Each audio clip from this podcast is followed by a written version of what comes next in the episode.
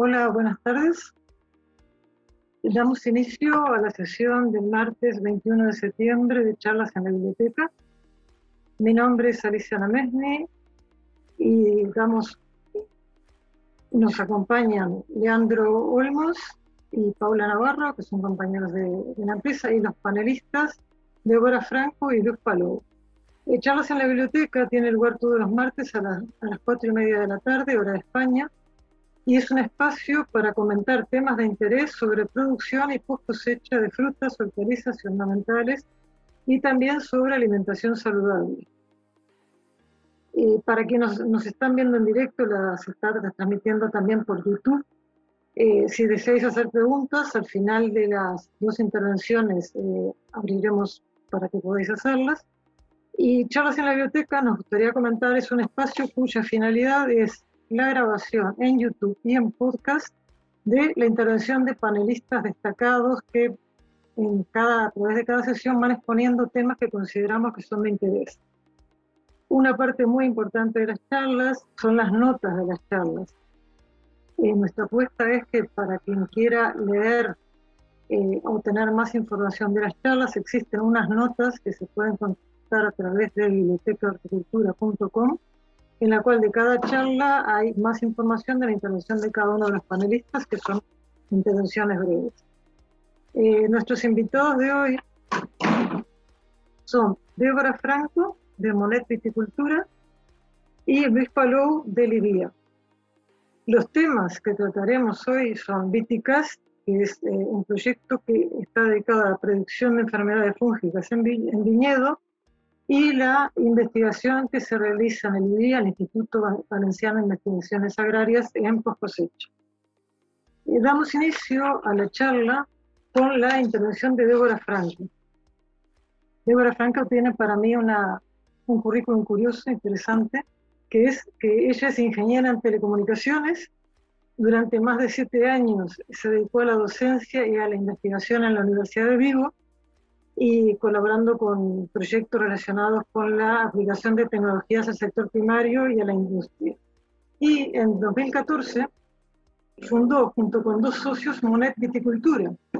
Eh, Monet Viticultura yo pensaba antes de leer que era una bodega, pero no, Monet Viticultura se dedica a una empresa, es una empresa de innovación tecnológica que ofrece a las bodegas herramientas de apoyo a la toma de decisiones en el viñedo. Y esto en concreto eh, ahora Débora nos va a explicar, lo están aplicando esa filosofía eh, a Viticast, que es una herramienta que, que está destinada a identificar de forma más precisa cuándo tratar el viñedo, cosa que es muy importante con todas las preocupaciones medioambientales y sanitarias que tenemos en este momento. Débora, te escucharemos, encantados que nos cuentes qué es lo que hacéis, que creo que es muy interesante. Bueno, pues muchas gracias por, invitarme a estas charlas de biblioteca de los martes. La verdad es que estoy encantada de estar aquí con vosotros y hablando de un proyecto pues, que acaba de finalizar justamente ahora, el día a mediados de, septiembre, ¿no? que es el, proyecto Viticast. Voy a presentaros un poco qué es el proyecto, eh, brevemente, los resultados que hemos obtenido, de dónde surge la idea y, bueno, pues qué, qué, es lo que hemos hecho durante estos dos últimos años en el proyecto Viticast. Para explicar de dónde surge la idea de, este proyecto, pues empezaré por explicar un poco a qué nos dedicamos en Monet, aunque Alicia pues ya ha hecho una, introducción. ¿no? no somos una bodega, aunque sí tenemos viñedo experimental eh, para probar pues, todas las funcionalidades de nuestra herramienta. Eh, Monet nace en 2014 con la misión de proporcionar a las bodegas y a los viticultores un software de apoyo a la toma de decisiones en viñedo. Y con este objetivo desarrollamos el software al que hemos llamado eh, Monet Viticultura, que es una plataforma web que permite controlar el viñedo desde cualquier dispositivo con conexión a Internet. Eh, somos una empresa de investigación. Nuestro perfil es de investigadores por formación y por vocación y nuestra principal línea de investigación son los modelos de predicción de riesgo de enfermedades fúngicas. ¿Cuál es el objetivo de estos modelos? Bueno, pues reducir la incertidumbre a la hora de decidir cuál es el momento adecuado para aplicar un tratamiento fitosanitario. Para desarrollar estos modelos lo que hicimos fue en su momento partir de la literatura existente y empezamos a testearlos en distintas zonas geográficas, en, nuestros viñedos experimentales e incluso en parcelas de, nuestros clientes. Eh, estos modelos clásicos de la literatura habitualmente tenían en cuenta condiciones meteorológicas. Eh, ¿Qué ocurre? Que nosotros, pues con el objetivo de mejorar un poco la precisión de, estos modelos, empezamos a incorporar también eh, variables fenológicas, es decir, el, estado fenológico del viñedo en, cada momento. Entonces, bueno, pues de esta línea principal de investigación, que eran los modelos de predicción de enfermedades fúngicas, sale otra línea de investigación que es el estudio de, la fenología. En esta línea hemos desarrollado modelos que predicen los cambios de estado para distintas variedades de, uva. Y eh, bueno, pues eh, trabajamos también en líneas de investigación de, de plagas de insectos e índices de vegetación. Bueno, entonces, en resumen, en este momento disponemos, o cuando, empieza el proyecto, disponemos de unos modelos mm, de predicción de enfermedades fúngicas que tienen en cuenta variables meteorológicas y fenológicas. ¿Y de dónde surge o cuál es la idea que hay detrás de Viticast? Bueno, pues qué otras variables podrían ayudarnos a mejorar la precisión de estos modelos o a conocer con más detalle qué es lo que está pasando con estos hongos. Y se nos ocurre el recoger las esporas que hay presentes en el ambiente de los distintos eh, hongos, analizarlas bajo microscopio y ver si hay alguna correlación entre la presencia de estas esporas y la severidad de las infecciones. Entonces, bueno, pues en esta infografía se resume un poco la, idea del proyecto. La parte superior muestra la recogida de datos, por un lado, pues una estación meteorológica para recoger eh, datos meteorológicos, una predicción personalizada eh, a pie de parcela para las coordenadas donde está instalada la estación, el estudio de fenología a partir de la observación del de esporas que recoge estas esporas que están presentes en el ambiente. Con todos estos datos entrenamos unos modelos de inteligencia artificial que tienen por objetivo determinar si hay riesgo o no y por tanto decidir cuál es el momento adecuado para aplicar un tratamiento fitosanitario. Entonces, objetivo principal del proyecto Viticast pues optimizar el uso de tratamientos fitosanitarios a través de soluciones innovadoras en la gestión de enfermedades fúngicas. En concreto, trabajamos con mildiu, oidio y botritis, con el objetivo de mejorar la calidad del vino, obtener una mayor protección del medio ambiente y, por supuesto, optimizar los costes de, de producción. Entonces, en resumen, ¿cuál es la finalidad? Que solo se aplique un tratamiento fitosanitario cuando existe un riesgo real y objetivo de que se produzca una enfermedad.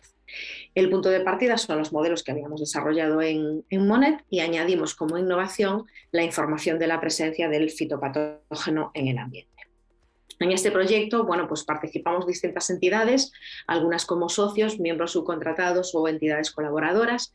El proyecto lo lidera la entidad a la que represento, Monet Viticultura, y también forman parte del proyecto eh, FEUGA, la Fundación Empresa Universidad de Galega, que aporta su conocimiento en la gestión y en la divulgación del proyecto. Contamos con las bodegas Viña Costeira, Mata Romera y Hacienda Monasterio, que aportan sus conocimientos agronómicos y, por supuesto, también eh, sus parcelas experimentales. Eh, contamos también con la Estación Fitopatológica Areiro, que también aporta una parcela dos parcelas experimentales y además su conocimiento en el reconocimiento y el recuento de las esporas. Y esta labor también la realiza la Universidad de Vigo como especialistas en el reconocimiento, que no es fácil, y el recuento de, estas esporas. Bueno, como miembro subcontratado tenemos a la Universidad de Santiago de Compostela y como colaboradores la Plataforma Tecnológica del Vino y la, Asociación de Colleiteiros do Ribeiro y la Asociación Galega de Viticultura. Bueno, para la ejecución del proyecto disponemos de ocho parcelas experimentales que están repartidas en cuatro zonas bajo estudio, que son las denominaciones de origen Rías Baixas, Ribeiro, Valdeorras y Ribera del Duero. En cada parcela hemos eh, instalado una estación meteorológica y un captador de esporas y para cada parcela se dispone de una estación meteorológica. Bueno, como os comentaba entonces, contamos con ocho parcelas experimentales y en cada una de estas parcelas hemos dividido eh, un recinto Viticast en donde se van a realizar, se han realizado los manejos conforme al protocolo definido en el proyecto y el resto de la parcela lo hemos llamado recinto convencional, que es donde el técnico realiza los manejos de la forma que habitualmente lo en, su parcela. Em, en, este, en estos recintos es donde hacemos los muestreos de fenología, de sintomatología de enfermedades e incluso hemos realizado unos muestreos de suelo con el objetivo de ver cuáles son los residuos que hay en el recinto viticasti y en el, convencional y poder hacer comparativas de residuos. Bueno, también hemos hecho microvinificaciones eh, de las uvas extraídas del recinto Viticast y de las uvas extraídas del recinto convencional con el objetivo de comparar eh, los residuos que hay en esas eh, microvinificaciones. Bueno, ahora os voy a contar con un poco más de detalle los modelos de predicción que estamos utilizando. Voy a empezar con el mildiu y en concreto el mildiu empezamos calculando las condiciones para que madure la ospora de invierno. Los resultados de los modelos matemáticos los cotejamos con el resultado del modelo físico que utiliza la estación fitopatológica Areiro para determinar el momento de la maduración de la, de la ospora en campo. Bueno, pues podemos comprobar que en la campaña 2021 eh, la maduración en la subzona Condado de Rías Baixas y en el Ribeiro se completó el día 17 de marzo, podemos verlo aquí, tal y como confirma Areiro con su protocolo físico en el aviso fitosanitario emitido el propio día 17 de marzo. La siguiente zona de maduración es Valdeorras, el día 30, y por último Ribera de Duero, el día 9 de mayo. O sea que vemos que la maduración se produce de oeste a este y que hay un desfase entre la zona más adelantada y la más retrasada de más o menos un, mes y medio. Una vez que madura esta ospora de invierno, lo que hacemos es calcular las condiciones para que se produzca la primera infección primaria. Aquí, bueno, pues muestro el caso de, una de las zonas más adelantadas de esta campaña, donde la primera infección primaria se completó el día 2 de abril. Cada vez que se inicia un proceso de infección, se inicia un proceso de incubación. Cuando empieza a estar en color naranja, es posible empezar a ver las primeras manchas en, el viñedo. De hecho, bueno, pues vemos aquí que en concreto las primeras manchas en esta zona se notificaron el día 7 de abril. Una vez que termina la incubación eh, primaria, empezamos a calcular las condiciones de esporulación. Vemos que estas condiciones se alcanzaron el día 10 de abril y una vez que hay una esporulación activa, empezamos a calcular las condiciones de las infecciones secundarias junto con sus incubaciones asociadas. El proceso es igual que el de las primarias, con que acabo de describir, y es un proceso cíclico que se repite a lo largo de toda la campaña. Bueno, en el caso del oidio, lo que hemos desarrollado son dos modelos diferenciados, uno que tiene en cuenta solo condiciones meteorológicas, el modelo clásico de infecciones por ascosporas y porconidias, y un modelo que tiene en cuenta, además de las condiciones meteorológicas, condiciones fenológicas. ¿Cuál es el objetivo de este modelo? Proteger el racimo, es decir, en ese periodo en el que el racimo es más sensible a contraer la enfermedad, ponderamos un mayor riesgo y cuando el racimo se cierra y es menos sensible a contraer la, a contraer la enfermedad, ponderamos ese riesgo a la baja. ¿no? Podemos ver que en el periodo de protección de racimo, que es el que está con día 20 de julio, vemos que la diferencia entre los dos modelos es de un 80%. Entonces, estos modelos funcionan. Tienen eh, cuáles son las condiciones si la presión de oidio es muy alta, el hongo se está desarrollando muy rápidamente y hay que acortar el intervalo entre tratamientos. Si la presión de oidio es baja, el hongo se desarrolla lentamente y podemos alargar ese periodo entre tratamientos, con lo que podemos optimizar los tratamientos fitosanitarios. Aquí vemos en este caso que en función de si utilizamos un modelo que solo tiene en cuenta la meteorología o un modelo que también tiene en cuenta la, fenología, la toma de decisiones a la hora de tratar sería por supuesto. Bueno, en el caso de la botritis, mostramos aquí los resultados que se han obtenido para una zona en la que hubo cuatro episodios significativos a lo largo de la campaña. El primer episodio de riesgo alto se produjo el 14 de mayo y el segundo el 19 de junio. Fueron episodios esporádicos y de dos días de duración. Sin embargo, podemos ver aquí que a principios de julio se encadenaron tres episodios consecutivos que duraron desde el día 2 hasta el 8. Lo mismo ocurrió en agosto, con dos episodios consecutivos de la duración de cuatro días. Entonces, no solamente se trata de ver cuándo el modelo me da un riesgo alto, sino cuándo ese riesgo se mantiene en el tiempo. ¿no? Eso puede ser la clave entre eh, pues una, infección con mayor severidad o con menor severidad.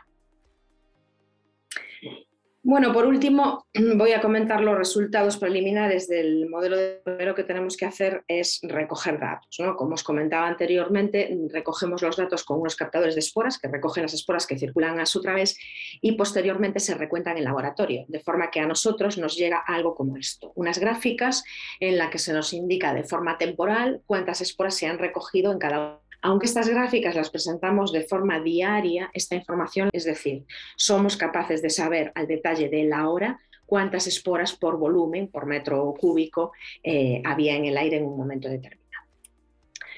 Bueno, y con todo esto que hemos hecho, pues hemos diseñado una red de un modelo de inteligencia artificial. Eh, producen eh, que se, meten como entradas los datos meteorológicos recogidos en la parcela y teniendo en cuenta el recuento de esporas y las observaciones en campo, el modelo es capaz de predecir si hay un riesgo. Para poder entrenar eh, estos modelos, lo que es todo el conjunto de datos recogidos en la campaña 2020 y 2021 se ha dividido en dos grupos. Un grupo se ha utilizado para entrenar el modelo y otro grupo se ha utilizado para eh, testearlo. Y con estos datos de test hemos obtenido el, resultado que se muestra en esta gráfica. Para cada uno de los hongos damos el porcentaje de éxito, pero el peor caso es el falso negativo, en el que sí hay un riesgo, pero el modelo no lo determina. Entonces, bueno, pues este falso negativo es el que, en el que trabajamos para minimizar. Eh, y muchas gracias. Muchísimas gracias, eh, Débora, muchísimas gracias por, por tu intervención. Eh, hacemos las preguntas así al final y ahora damos paso a nuestro próximo panelista, que es Luis Palou. Luis Palou es eh, profesor de investigación de plantilla, responsable del Laboratorio de, Patología y coordinador del Centro de Tecnología Post Cosecha del Instituto Valenciano de Investigaciones Agrarias eh, la actividad de este laboratorio se focaliza en la investigación aplicada y la extensión en todos los aspectos relacionados con las enfermedades de post cosecha de fruta fresca, especialmente la producida en la comunidad valenciana, es decir, cítricos, caqui, granada, fruta de hueso, uva de mesa, etc. Eh, su principal línea de trabajo, la principal línea de trabajo del laboratorio consiste en la búsqueda y caracterización de métodos no contaminantes alternativos a los fungicidas químicos convencionales y el estudio de estrategias de control integrado de enfermedades por cosecha.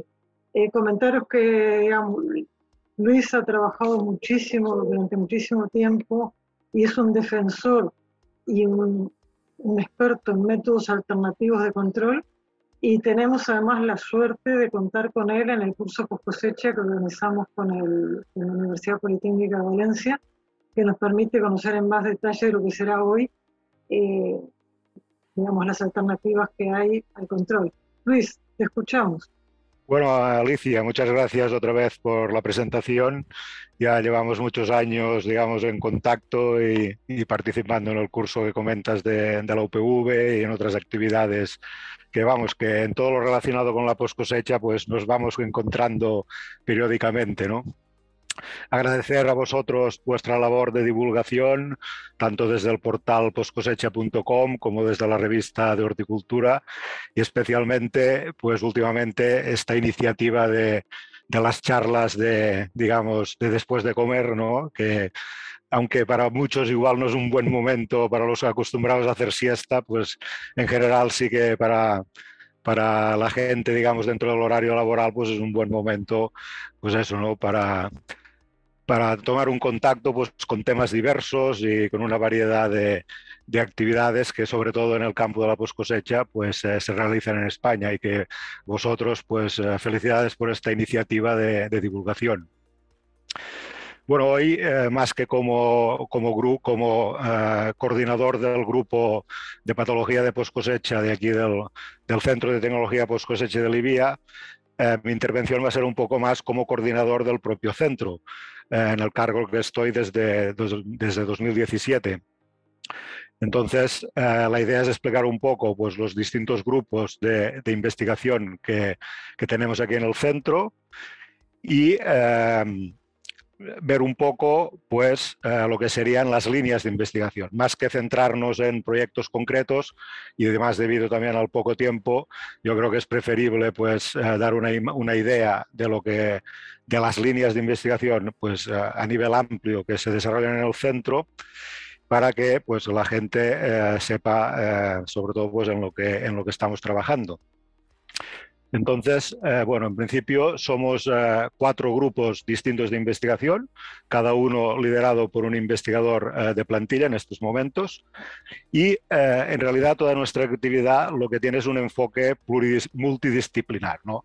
Digamos, cada uno desarrollamos las actividades del propio grupo, pero colaboramos entre nosotros en muchos de los, de los enfoques y de los proyectos que llevamos a cabo proyectos que normalmente pueden ser con financiación pública, de los programas del Plan Nacional eh, financiados por Madrid, proyectos europeos financiados por, por Bruselas, digamos, y eh, también eh, desarrollamos actividad privada mediante la firma de contratos de investigación pues, con empresas que realizan actividades de post cosecha.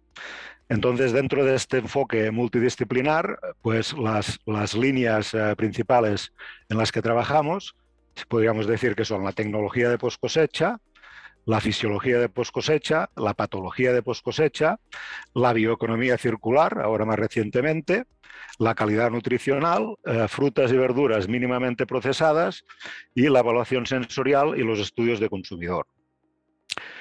Voy a ir pasando un poquito por cada una de, las, eh, de los trabajos que hacemos dentro de cada línea. Entonces, en lo que podríamos decir de manera genérica, tecnología de post cosecha, pues una línea de trabajo muy importante es el desarrollo y la optimización de toda una gama de tecnologías eh, dedicadas a prolongar la vida útil de, de, los productos perecederos. Bueno, no lo he nombrado, pero evidentemente trabajamos básicamente con frutas y hortalizas, aunque ahora también ah, en el grupo de sensorial se realizan algunos trabajos con, otra, con alguna otra commodity, como aceite o vino, pero básicamente trabajamos eh, con fruta y verduras frescas. Y em, decir también que em, no, no, nos podemos eh, equiparar a lo que sería un departamento de tecnología de alimentos. Digamos, en, en, lo máximo que, que, llegamos como procesado de post cosecha sería la cuarta gama, lo que sería fruta mínimamente procesada o fruta cortada que se llama, ¿no? Pero ya no entramos en lo que sería pues procesos para preparar eh, comidas o otro tipo de, líneas más relacionadas con la tecnología de alimentos propiamente dicha, ¿no? Entonces, digamos, nuestra actividad es básicamente agraria, ¿no? Agrícola. Entonces, bueno, en esta línea que os comentaba del desarrollo y optimización de tecnologías, pues eh, básicamente eh, y muy importante el almacenamiento en frío, cuáles son las condiciones óptimas para cada producto, atmósferas controladas, eh, recubrimientos, ceras o recubrimientos comestibles. Trabajamos también hace un tiempo en, poner a punto distintos tratamientos de cuarentena, especialmente importante para nuestros cítricos a la hora de exportarlos a mercados digamos, em, que, exigen tratamientos de cuarentena para la entrada de la fruta española en sus países, sería el caso de Estados Unidos o Japón, y eh, pues, cualquier tratamiento de post cosecha en general, como por ejemplo tratamientos específicos como pueden ser el, desarrollo o la optimización eh, del de, eh, desverdizado de los cítricos, o la desastringencia del caqui. ¿no? Son tratamientos específicos para estos productos concretos pues que requieren eh, toda una serie de, de, poner a punto, de ver si son, de optimizarlos para cada tipo de, para cada variedad en concreto. Bueno, siendo el, el, el Instituto Valenciano, os podéis imaginar que nuestra actividad principal son los cítricos y también eh, básicamente eh, frutos que genéricamente llamamos eh, eh, mediterráneos, minoritarios, pero que a nivel español un gran porcentaje de su producción se centra en las provincias de la, de la comunidad valenciana, ¿no? que serían pues, Granada, Caqui y Níspero también. Eh, siguiendo también con otras actividades en tecnología post cosecha, una, una, parte muy importante es todo la caracterización del comportamiento post cosecha de nuevas variedades provenientes de los programas de mejora. El propio IBIA tiene un programa muy importante de desarrollo de nuevas variedades de cítricos y también de, fruta de hueso y de caqui también. Entonces, toda la evaluación eh, post cosecha, eh, aptitud a la conservación frigorífica, eh, maximización de la vida útil, digamos, estos estudios pues los realizamos en el, en el CTP, ¿no? especialmente en cítricos, caqui, níspero y granada. Y también, eh, en línea con lo que comentábamos antes, pues estudiar toda la aptitud de este nuevo material vegetal a estos tratamientos específicos como los de desastringencia en caqui o el desverizado en cítricos. Eh, también eh, hemos trabajado y, lo hacemos en lo que sería la influencia de los factores pre-cosecha en la calidad post-cosecha. ¿no?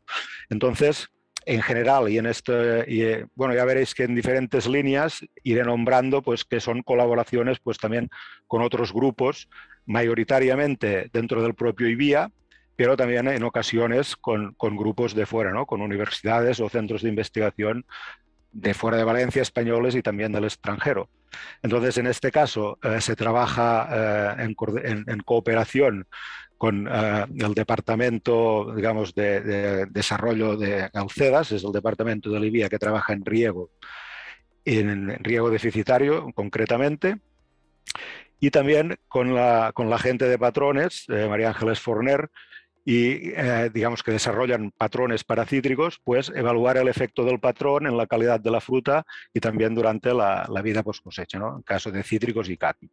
Por ejemplo, en Granada trabajamos también en, colaboración con la Estación Experimental de, Elche, de Elche, dirigida por Julián Bartual, para evaluar también todo el tema de la eh, fertilización y el riego deficitario, en este caso también con el grupo de, Diego Intrigliolo, aquí en el IBIA y en el, bueno, él es investigador del CSIC, pero está ubicado aquí en el ahora, en lo que sería el efecto sobre la calidad y la potencialidad de almacenamiento de la fruta en función de si se ha regado más o menos en campo y en función también de diferentes estrategias de fertilización. Eh, hay una línea también, en este caso se trabaja con el, con el grupo de agroingeniería de aquí de Libia, con José Blasco, en, eh, nuevas tecnologías no destructivas pues, para evaluar parámetros de calidad de la fruta. Podría ser el caso de imágenes espectrales para, para la astringencia del caqui, la detección precoz de infecciones fúngicas incipientes, es el caso de los patógenos de herida más importantes de los cítricos, los penicilliums, digitatum, italicum, que, que son patógenos de herida estrictos, entonces sería de interés ver si una fruta está ya infectada antes de que se desarrollen síntomas visibles, ¿no? De forma de que de manera automática en las líneas de confección se pudiera descartar ya esta fruta que va a ser seguro fuente de problemas importantes en la confección y en la posterior eh, comercialización. En este caso también, con, este grupo, trabajábamos en la detección de pudriciones internas, sobre todo en el caso de la granada. la podredumbre negra es una, una pudrición interna de la granada que, según su fase de desarrollo, pues no, no, no tiene síntomas externos en la fruta. Entonces, sería importante poder detectarla para eliminarla de la, de la confección. Eh, una línea muy importante dentro de la tecnología pues es el desarrollo y la caracterización de recubrimientos comestibles. En este caso, eh, eh, pueden ser recubrimientos comestibles con actividad antifúngica, en lo, cual, digamos, a partir de una matriz con una, con, una, con una, serie de ingredientes que lo que pretenden es alargar la vida fisiológica del fruto, incorporemos, incorporamos nuevos ingredientes, en este caso antifúngicos, para eh, dar otra funcionalidad a estos recubrimientos, que sería el control de enfermedades. Esto sería lo ideal pues, para sustituir los tratamientos de cera con ceras convencionales que se hacen hoy en día en las líneas de confección de cítricos, pues que son ceras digamos, formuladas con fungicidas químicos de síntesis, pues como el imazalil, ¿no? por ejemplo. Y eh, en el caso de, productos mínimamente procesados y también en algunos casos eh, de, productos especialmente sensibles, pues recubrimientos que puedan aportar una actividad antioxidante o antimicrobiana pues, eh, para también alargar esta vida útil eh, del producto. Hablando ya de lo que sería la fisiología de post cosecha, pues se estudian los cambios fisiológicos y bioquímicos que tienen lugar durante, durante la maduración y después durante, y durante el almacenamiento frigorífico de la fruta. Y un tema muy importante, por supuesto, es eh, el tema de las fisiopatías, de post cosecha que eh, pueden ser internas o externas. Entonces, se trabaja en los mecanismos bioquímicos implicados en la incidencia, en la aparición y, y en mayor o menor incidencia de estas fisiopatías y en todos los factores que muchos son ya de precosecha y también de post cosecha en los factores, digamos, que pueden estar implicados en, que estos, en, la incidencia de estas eh, fisiopatías. Y, por supuesto, en la evaluación de tratamientos de control para intentar minimizar las pérdidas económicas que se derivan de estas, de estas fisiopatías. En general, también, pues sobre todo cítricos, caqui, granada. Eh, en el tema de la patología de post cosecha, que sería la línea que, lidero yo, como ha comentado Alicia al principio, eh, pues nuestra línea principal de trabajo es el desarrollo de estrategias de control integrado no contaminante de las enfermedades de post cosecha. ¿no? Ello requiere pues, estudios epidemiológicos que pueden a veces ser en el campo. Esto enlazaría un poco, pues, por ejemplo, con las nuevas tecnologías que nos ha comentado Débora, la predicción del riesgo de enfermedad. Em, después también hay que tener en cuenta cuál es la influencia de todos los factores, tanto de precosecha, de cosecha como de poscosecha, que inciden en, eh, o que, tienen eh, influencia en ese desarrollo de la enfermedad, para luego proponer digamos, actuaciones pues, en cada uno de, estos ámbitos, tanto en precosecha, en, en cosecha como en poscosecha. Y las actuaciones en poscosecha básicamente se, centrarían en la búsqueda e implementación de tratamientos alternativos a estos fungicidas químicos convencionales. Esto podría ser de aplicación, por supuesto, a la producción convencional, porque cada vez las restricciones de los mercados de destino, sobre todo de exportación, de nuestros cítricos, eh, por ejemplo, o también de granada o de, o de caqui, eh, los mercados de destino cada vez son más exigentes respecto a los LMR, a los límites máximos de residuos que, admiten a la fruta y muchas veces los clientes más importantes pues eh, exigen unos, unos, unos condicionantes, digamos, más bien comerciales que no con un sentido técnico estricto. Entonces, pues a lo mejor mm, te, exigen una mitad del LMR o incluso menos para como una forma de diferenciarse, como que ellos están ofreciendo a sus consumidores alemanes o británicos un producto, entre comillas, más sano que el de la competencia. ¿no? Esto es un perjuicio para el productor español porque en función del cliente pues tiene que aplicar distintos protocolos, en fin. Y entonces en este contexto es muy importante disponer de tratamientos alternativos a, estos fungicidas. Y aquí también entraría, eh, sería de aplicación el tema de eh, la producción en algunos casos de, residuo cero, en los mercados que llaman de, residuo cero, en el cual no, se admitirían productos o tratamientos químicos de post cosecha, o la propia eh, producción ecológica. También dentro de las actividades de patología pues eh, una vez encontramos un tratamiento antifúngico que puede ser prometedor, tenemos que ver su efecto sobre la calidad físico-química y nutricional de la fruta. Eh, también tenemos servicios de identificación, caracterización y diagnóstico de las enfermedades de post cosecha, digamos, pues eh, a la gente pues, que viene con fruta podrida y quiere saber a qué se debe o cuál es el, el hongo patógeno causante. Y eh, dentro del laboratorio tenemos una colección que hemos ido, digamos, em, atesorando a lo largo de los años, ¿no? de colección de cepas fúngicas patógenas autóctonas de aquí de la, de la comunidad valenciana. Siempre cepas causantes de enfermedades de post cosecha, ¿eh? estamos hablando. Y también hemos colaborado en algunos casos en lo que es la caracterización de nuevo material vegetal en lo referente a su susceptibilidad a enfermedades de post cosecha. En el tema de la bioeconomía circular se está trabajando en estos momentos sobre todo con kaki, en un desarrollo de proceso para la obtención de kaki seco. Eh, en este tema se trabaja en colaboración con el CEDAS, eh, liderado por, Ana Quiñones, aquí es otro centro de, dentro de Libia.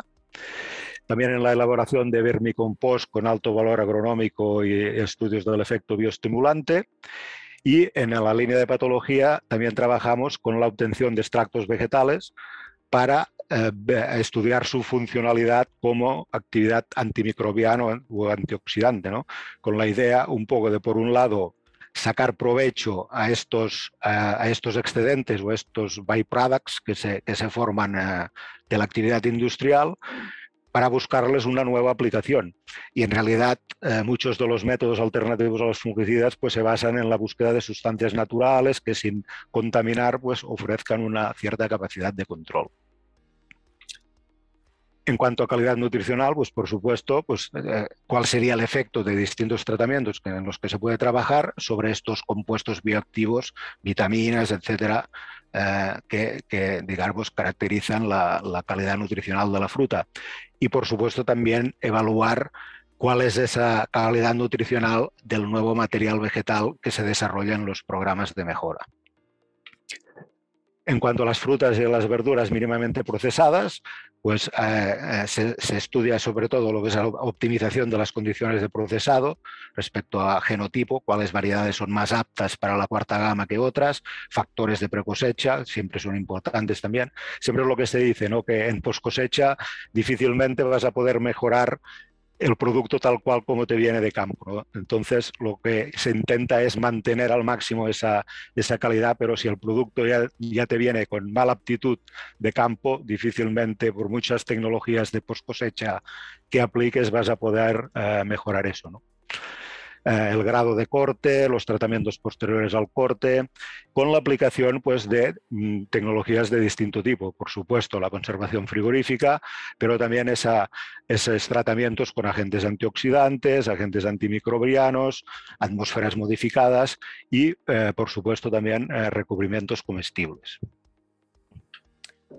Ya pasando al, último, digamos, línea, línea básica de investigación en el, en el CTP sería la evaluación sensorial. Entonces, se, se intenta eh, estudiar cuáles nuevas variedades eh, son de mayor interés desde el punto de vista de las preferencias del consumidor. Esto también es de aplicación a ese nuevo material vegetal que se, que, se, que se obtiene en los programas de mejora. Se mira también el efecto de los tratamientos de precosecha y también de poscosecha sobre esa calidad sensorial, la identificación de drivers of liking, atributos clave que determinan esa preferencia del consumidor, y la identificación de compuestos responsables de ciertas características organolépticas de interés. Por supuesto, pues también se trabaja con, básicamente pues, con lo que hemos ido diciendo, cítricos, caqui, níspero, fruta de hueso, etcétera. Y para acabar en lo que serían los estudios del consumidor, pues identificación de factores claves en la elección del producto, la identificación de barreras y motivaciones al consumo de nuevas frutas, el efecto de factores no sensoriales en la elección, en la elección del consumidor o el estudio, estudios cross-culturales, ¿no? como, digamos, eh, el, background o el, el background cultural puede tener influencia pues, en esas preferencias, pues, eh, eh, qué diferencia a lo mejor o qué prefiere un consumidor asiático respecto a un europeo, en fin, ¿no? Eh, este tipo de, estudios. Y como decía antes, básicamente es en, cítricos de fruta fresca, pero se están desarrollando también algunos trabajos pues, con vino o aceite o incluso algún otro tipo de producto. Bueno, aquí hay algunas eh, fotos del grupo. Entonces, eh, vamos a ver, por ejemplo, aquí mismo, aquí tenemos a... Se ve el cursor, ¿no, Alicia? Sí, ¿no? Sí, sí, sí. sí ah, perfecto. Mira, bueno, pues ella es eh, Alejandra Salvador, ella es la, la que lidera toda la parte de tecnología y fisiología de poscosecha. Bueno, aquí igual se ve mejor. Alejandra Salvador, ella lleva la línea de tecnología y fisiología de poscosecha. Aquí está la eh, doctora Cristina Besada, ella es la especialista en la eh, análisis sensorial y los estudios de consumidor. Y aquí tenemos a María Bernardita Pérez Gago, que es la que lidera eh, las líneas de recubrimientos comestibles y de fruta y verdura mínimamente procesada. Y me permitís aquí, os, dejo los emails de, cada uno de los investigadores del grupo por si, para posibilitar posibles contactos de la audiencia y nada, solamente agradeceros la, atención y agradecerte una vez más la oportunidad de explicar nuestra actividad al sector y a, la audiencia en general. Muchas gracias. Luis, no, gracias a ti. Eh, yo creía conocer lo que hacías, pero veo que sé muchísimas cosas de las que sabía, o sea que muchas gracias. Bueno, porque claro, a mí me conocías por la línea de patología, ¿no? Pero claro, en, realidad en, el, en el centro hacen muchísimas cosas, sí, sí, sí, ya, bueno, comentaremos después. Eh, pasamos ahora, voy a compartir la pantalla nuestra, eh, vamos a, ir a la sección de noticias breves nuestras. ¿eh? Va a empezar nuestro compañero Leandro. Leandro, adelante, por favor. Perdón, Leandro, perdón, permíteme que te permite presente para quienes escuchan por primera vez las charlas. Eh, Leandro Olmos es ingeniero agrónomo y está a cargo de la página web Tecnología Hortícola, que es una de las páginas web que lleva nuestra empresa, así que se ocupa, como su nombre indica, de tecnología de producción. Leandro, ¿qué has elegido hoy para nosotros? Bueno, eh, como tú bien decías, Alicia, esta noticia muy interesante que está publicada en nuestro portal tecnologiahortícola.com habla de un nuevo robot que han diseñado en la Universidad Politécnica de Valencia bajo el nombre Bean Scout. Y un poco en línea con lo que comentaba Débora Franco, nuestra, nuestra primer ponente de hoy, este robot se ha diseñado básicamente para medir ciertos parámetros en el cultivo de vid. En este caso, hablamos de una máquina totalmente autónoma y eléctrica con la capacidad de trabajar hasta dos jornadas laborativas aproximadamente, ya sea durante el día o la noche. Eh, permite medir, eh, por ejemplo, la necesidad de agua del cultivo, eh, el desarrollo del cultivo, digamos lo que se conoce también como el estado fenológico, y también puede medir el estado de maduración de la fruta, un parámetro muy importante ya que también eso permite al agricultor saber con, más, con una fecha un poco más aproximada cuándo sería la cosecha y no adelantarse o, o atrasarse esta, en esta fecha. Y, bueno, también otro punto importante que tiene esta máquina es básicamente la capacidad de medir diferentes puntos. Eh, tiene una capacidad de hasta 12.000 puntos por hora, que comparado con lo que puede hacer una persona, eh, no supera los 40 puntos por hora. Por lo tanto, ya habla muy bien de la capacidad que tiene esta máquina y la eficiencia eh, comparado con, un, con, una persona eh, en el campo.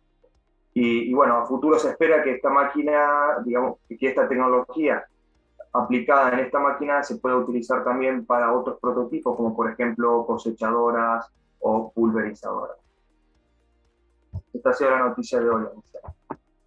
Leandro, muchísimas gracias y damos paso ahora a nuestra compañera Paula Navarro, eh, Paula Navarro es tecnóloga de los alimentos y creo que se nota en la, imagen que ha elegido para, para mostrarnos. Adelante, Paula. Muy bien, Alicia.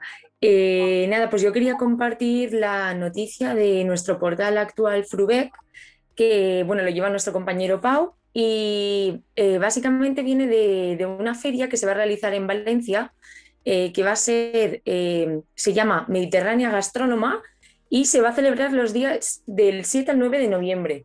Y en esta feria van a aprovechar para presentar eh, una nueva marca que se llama Molde Gust. Molde Gust lo que va a hacer es eh, como agrupar de 18 figuras de calidad entre denominaciones de origen de la Comunidad Valenciana, denominaciones de origen protegidas, indicaciones geográficas protegidas y varios productos ecológicos. Es decir, que lo va a agrupar todo en una sola eh, marca para tener un sello de calidad común cosa que bueno, va a facilitar bastante las cosas. Y para informaros también de que en nuestro portal Biblioteca de Horticultura tenéis un apartado que se llama Agenda, donde disponéis de todas las fechas de eh, los eventos próximos que vamos a tener durante todo el año. Ahí podéis encontrar también información sobre, sobre esta feria. Muchas gracias. Paula, muchísimas gracias. Paso ahora a la noticia de la que quería contaros yo. Eh, se trata de un proyecto en el cual lo que se hace es aplicar eh, radiación ultravioleta C eh, a la uva para, para vinificación. Hemos elegido este tema ya que tenemos a Débora con nosotros. Y lo que, han, lo que se ha logrado hacer con esto es que la uva tiene más antocianinas, es decir, más poder antioxidante, ahora sí que se ve en pantalla, eh, al tener más poder antioxidante, pues incluye, implica una, una mejora desde el punto de vista de los consumidores y a su vez no afecta el sabor, con lo cual en principio sería una, es una investigación en la línea eh, que interesa, que, en la cual están trabajando muchos investigadores, que es que lo que comamos eh, sea más eh, nutritivo. dicho esto, pasamos ahora a la, a la, parte del coloquio. En el coloquio os invito, si hay alguna pregunta por parte vuestra, Leandro, Paula, eh, la formulamos y si no, yo tengo una lista de preguntas, pero la voy a votar. Sí, primero Alicia, hay una pregunta de, del chat de YouTube que es para Luis y dice, eh, la detección precoz de patógenos de post cosecha, ¿en qué géneros de hongos se ha aplicado? Sí, eh, en principio, digamos, en el caso de los cítricos, se ha aplicado sobre todo para los penicillium. Hay, bueno, hay tres, pero básicamente son el Penicillium digitatum, Penicillium italicum, y también hay un tercero de mucha menor importancia, pero estos hongos, que son patógenos de herida estrictos, digamos, eh, infectan la fruta en los días o eh, previos a cosecha, pero sobre todo, sobre todo en heridas que se producen durante la recolección de los frutos.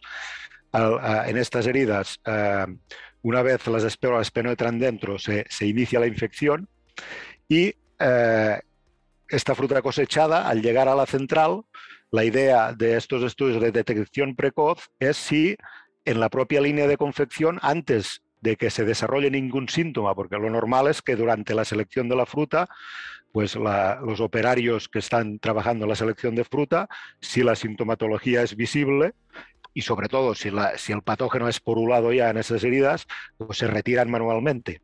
Pero siempre hay un porcentaje más o menos grande que puede, digamos, eh, no ser detectado por los operarios, con lo cual, y, sobre todo en estas infecciones que llamamos incipientes, que, que, tienen muy poco tiempo de vida, o sea, que han empezado hace muy poco tiempo, eh, no hay síntomas, con lo cual esa fruta pasa este corte, digamos, y luego es, es, en fases posteriores o durante el almacenamiento frigorífico, en algunos casos aún peor, en, en los propios supermercados, cuando eh, se desarrolla la infección.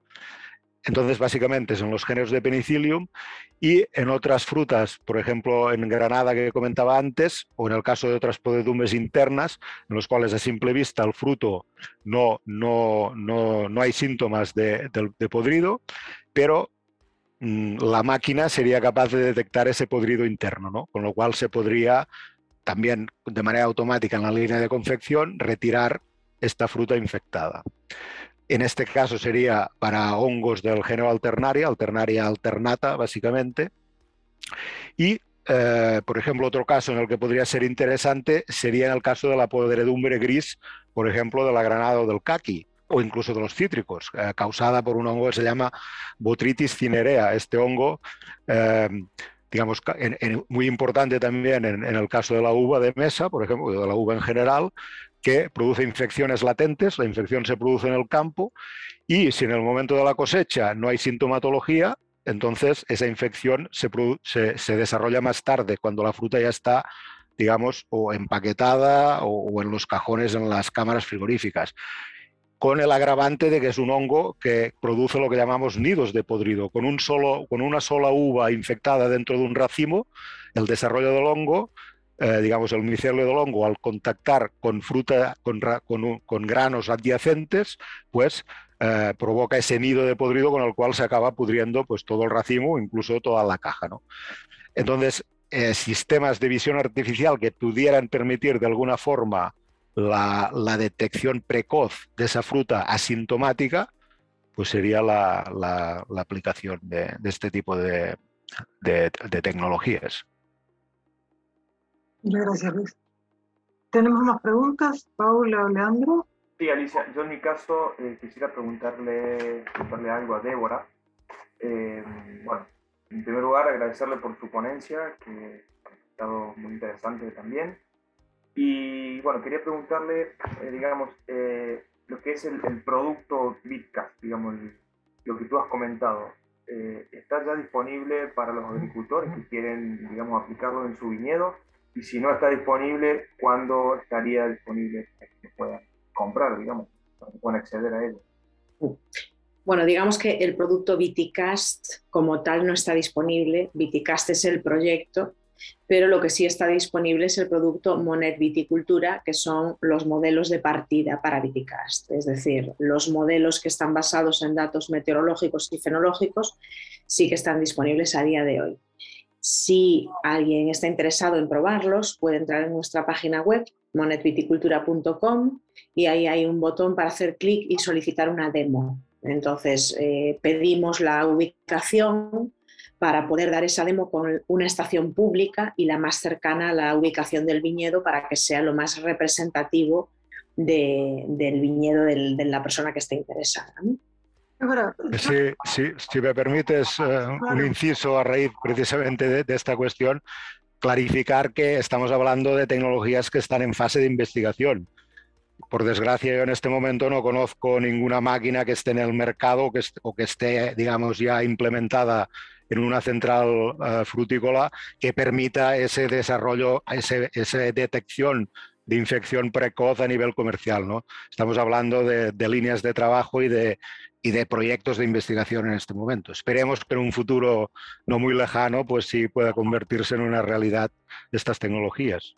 Eh, Débora, yo te quería, un poco para que también puedas eh, resumir, entiendo que la estación experimental de Areiro tiene sus pronósticos, bueno, igual que otras estaciones, sus pronósticos de sus recomendaciones de tratamientos. ¿eh?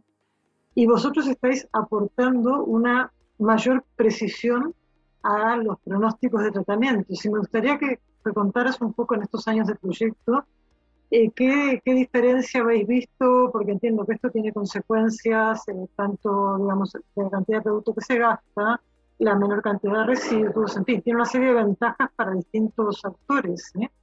Eh, cuéntanos un poco esos proyectos, eh, perdón, estos algoritmos más precisos que estáis utilizando, ¿sí? ¿Cómo se traducen en, la vida de, un, de, una bodega o de alguien que tiene un miedo? Sí, bueno, en cuanto a la precisión, estos modelos para ejecutarse necesitan datos meteorológicos. Entonces, tenemos el caso de alguna bodega que trabaja con nosotros que tiene una estación meteorológica en su propio viñedo.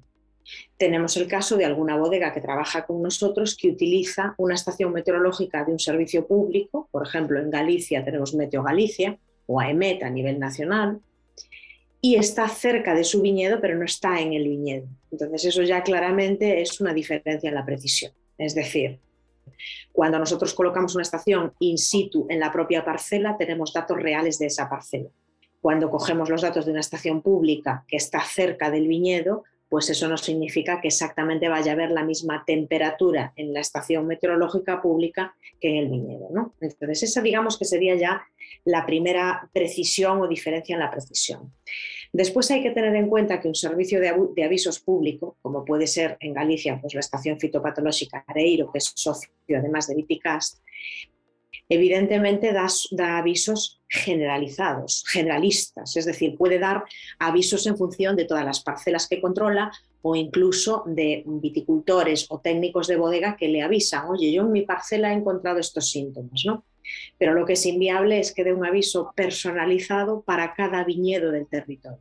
Entonces, eso es lo que buscamos nosotros con Monet Viticultura y lo que busca también el proyecto Viticast. ¿Y por qué motivo?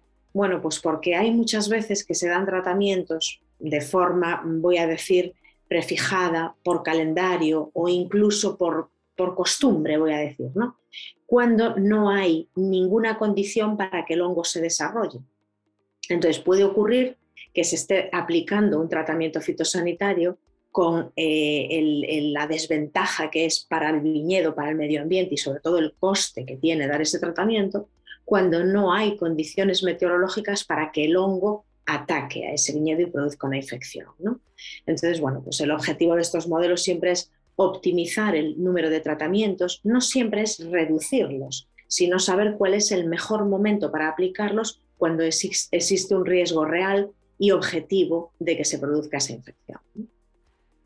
muchas gracias, clarísimo.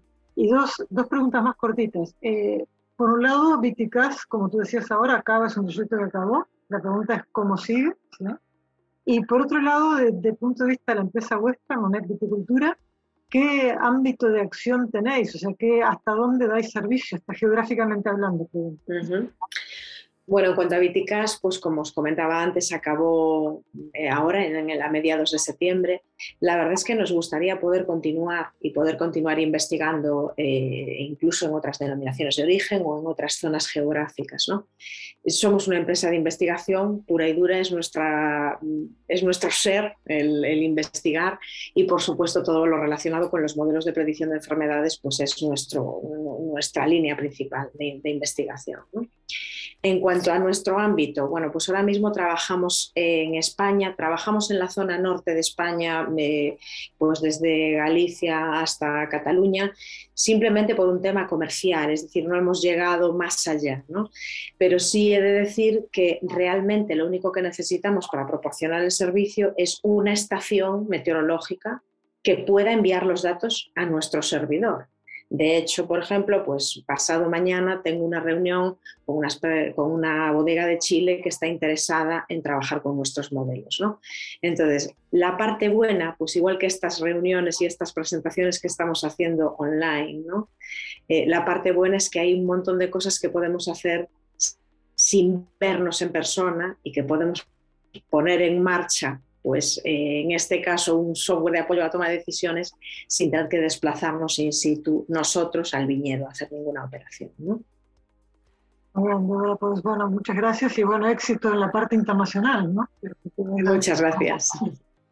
Eh, Luis, eh, bueno, como, como habrán entendido que nos, nos, están escuchando, viendo, bueno, nos conocemos desde hace años, para mí el Instituto Valenciano de Investigaciones Agrarias casi coincide su existencia con mi, con mi estancia en España y creo que día ha hecho muchísimas cosas. Entonces me gustaría que, que, me dieras tu opinión en el tema de la post cosecha. Por un lado, ¿en qué crees que, que, ha ayudado más al sector? ¿no? Porque hay muchísimas investigaciones en muchos productos que han sido determinantes.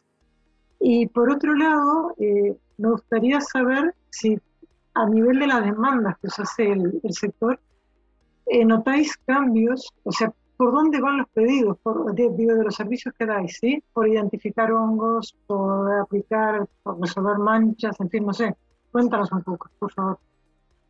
Eh, bueno, respecto a la, primera pregunta, eh, yo diría que, digamos, entre con los muchos años que, lleva el centro en marcha, yo cuando me incorporé en ese momento digamos, los investigadores principales del centro eran el doctor José María Martínez Jávega, el doctor Joaquín Cuquerella y el doctor Miguel Ángel del Río, que seguramente, supongo que tú seguro que conociste y, es probable que mucha parte de la audiencia pues también hubiera tenido contacto con ellos. En ese momento, o unos años, pocos años antes, en realidad el centro no se llamaba Centro de Tecnología Post Cosecha, se llamaba el Departamento de Industrias, porque era un poco dentro de Libia, ¿no? Y eh, yo diría que desde, desde eh, sobre todo en esos años y, todos estos que han venido después, eh, una de, las, de, los outputs eh, principales del centro es la caracterización del material vegetal, de las variedades de cítricos, digamos, desde muchos puntos de vista, sobre todo desde su, desde su aptitud para la desverdización, porque en una citricultura como la valenciana, en la desverdización de las variedades tempranas, especialmente con el boom de las, de las mandarinas y también antes ya con las naranjas, navelinas, etcétera, ha sido uno de los factores tecnológicos más importantes de la poscosecha, ¿no? Poder recolectar esa fruta verde que mediante ese proceso de desverdizado en las cámaras, en las centrales, pues eh, puede llegar al mercado. ¿no? Eh, entonces, se, ha trabajado mucho en este sentido y más, y más posteriormente, ya en una línea que ya empezó eh, Miguel Ángel del Río y que Sandra Salvador y Cristina Besada han trabajado intensamente durante muchos años y yo creo que ha sido un boom respecto a lo que es prácticamente la creación de un nuevo producto, ¿no? de, una nueva fruta, como quien dice. Por supuesto, estoy hablando del kaki llamado Persimon, ¿no? como marca comercial.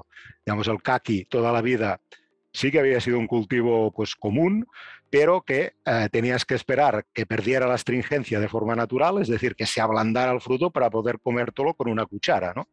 Entonces, gracias a estas eh, nuevas tecnologías de, de, de, desastringencia del kaki a nivel artificial en post cosecha, desarrolladas básicamente, como digo, aquí en nuestro centro, se ha conseguido pues que el kaki sea prácticamente una manzana, o sea, se somete la fruta recién cosechada, estamos hablando del kaki rojo brillante, que es la variedad autóctona y muy importante ahora a nivel mundial, una de las mejores variedades de kaki del mundo, que eh, es astringente. Hay las variedades de kaki se pueden clasificar en cuatro grupos según sus, según sus características eh, de astringencia y de, otras, pero este es un kaki astringente y gracias a esta nueva tecnología desarrollada mediante la aplicación de un tratamiento de CO2 durante 24 horas más o menos a unas temperaturas de 20 grados o así, una concentración muy alta de CO2, estamos hablando 95-98% de CO2, se ha conseguido quitar la astringencia del fruto de forma de que queda firme y perfectamente comestible. Además, con, una textura crispy, vamos, que ha sido como la la creación, entre comillas, de un nuevo producto a partir del de toda, del de toda la vida. Entonces, este kaki nuevo se ha comenzado a exportar, tuvo muy, muchísimo, muy, muy buen mercado y lo tiene aún, pero lo tenía mucho más antes del veto ruso. El veto ruso ha hecho bastante daño al sector, pero aún así se trabaja en obtener eh, nuevos mercados y, de hecho, hay una denominación de origen eh, del kaki eh, valenciano, digamos, de, este, de la ribera del Chúquer. Y eh, pues yo diría que este es uno de los logros eh, principales de, o más eh, económicamente más importantes de lo que sería la actividad de Libia.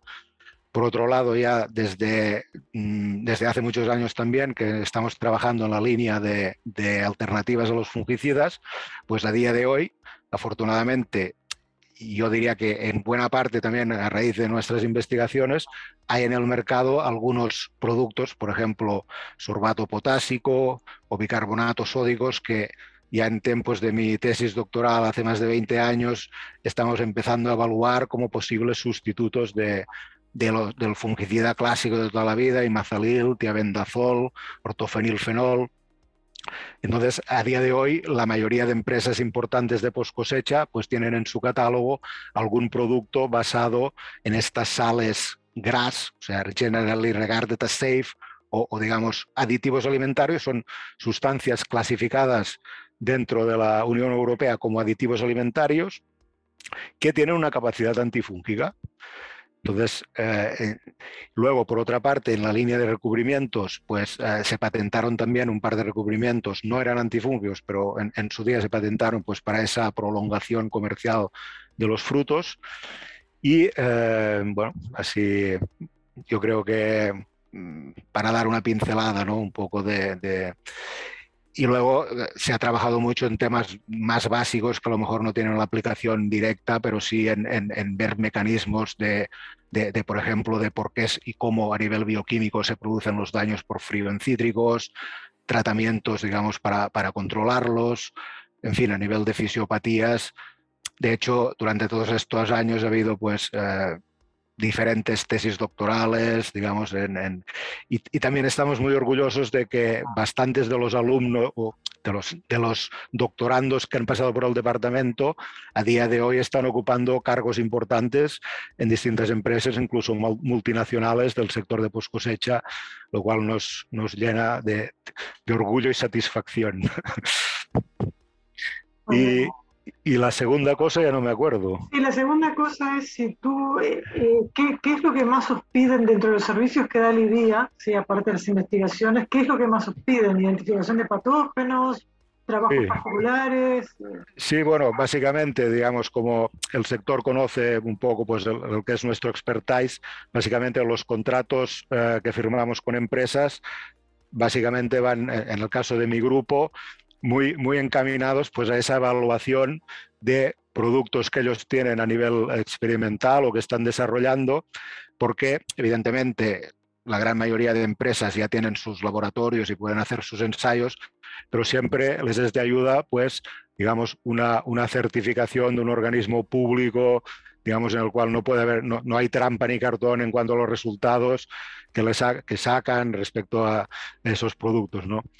Em, luego, por ejemplo, en el tema del CACI, pues también se firmaron convenios pues, con, con con caquis de, de, otro sector, en el caso del caqui Sharon de Andalucía, pues también para mejorar la tecnología post cosecha para llevar este fruto al mercado.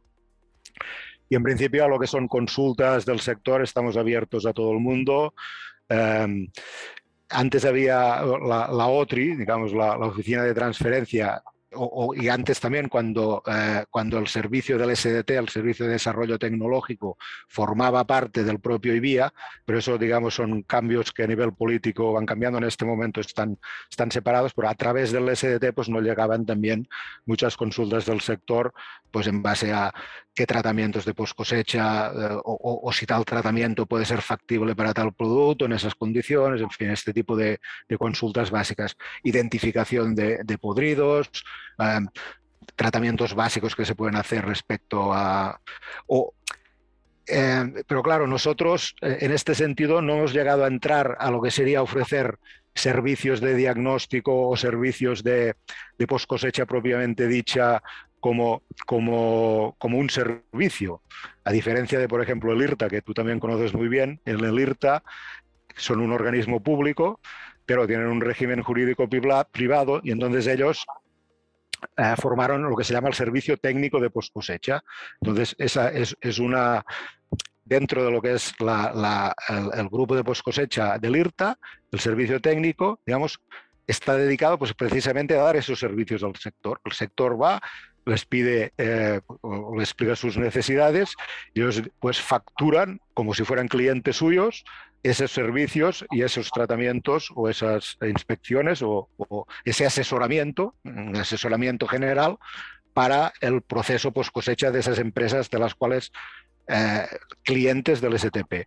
Nosotros, eh, en nuestro contexto, digamos, de organismo público de la Generalitat Valenciana, no podemos a día de hoy ofrecer servicios de este tipo, o sea, no podemos facturar por un servicio concreto o, para hacer un asesoramiento, sino que nuestro aparte de consultas del sector directas, nuestra eh, interacción con las empresas es vía la firma de contratos de investigación, convenios de investigación en los cuales ellos tienen unas necesidades concretas y eh, pues firmamos proyectos conjuntos para el desarrollo de esas investigaciones concretas. Pero no podemos, digamos, ofrecer unos servicios que podamos facturar en, ese sentido, no, no trabajamos, no, a día de hoy al menos no, no estamos... Eh, en esa onda, digamos.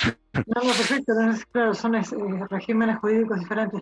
Y hice una última pregunta muy cortita. Eh, yo no, creo, creo, si no me despisté, que no has nombrado el aguacate, que en Valencia, digo, ¿usted está trabajando en aguacate en?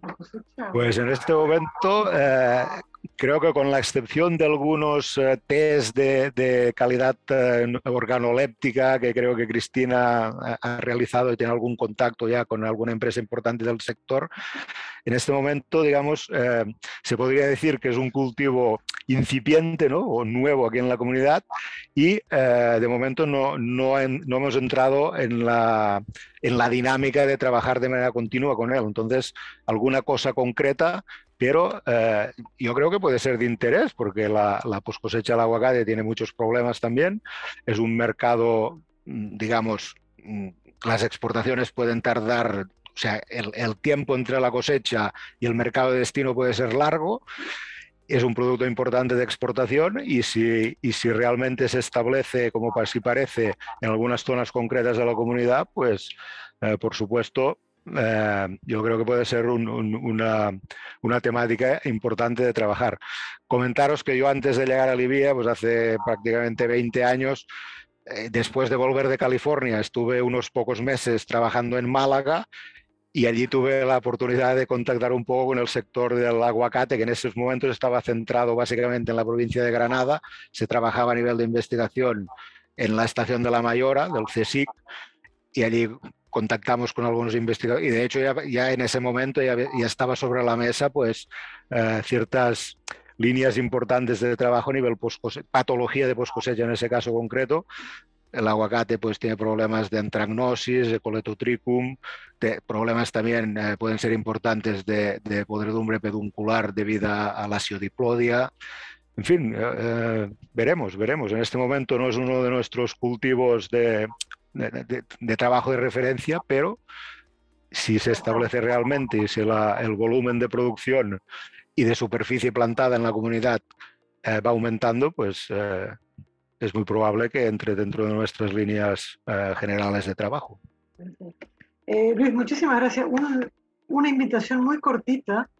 Tú has escrito hace, hace poco tiempo, tienes un, libro en el cual habéis has mm. participado. Por favor, cuéntanos en dos líneas Ahora aprovecho el libro este, se puede acceder a él a través de Biblioteca de Horticultura, pero cuéntanos tú un poco mm, qué sus contenidos.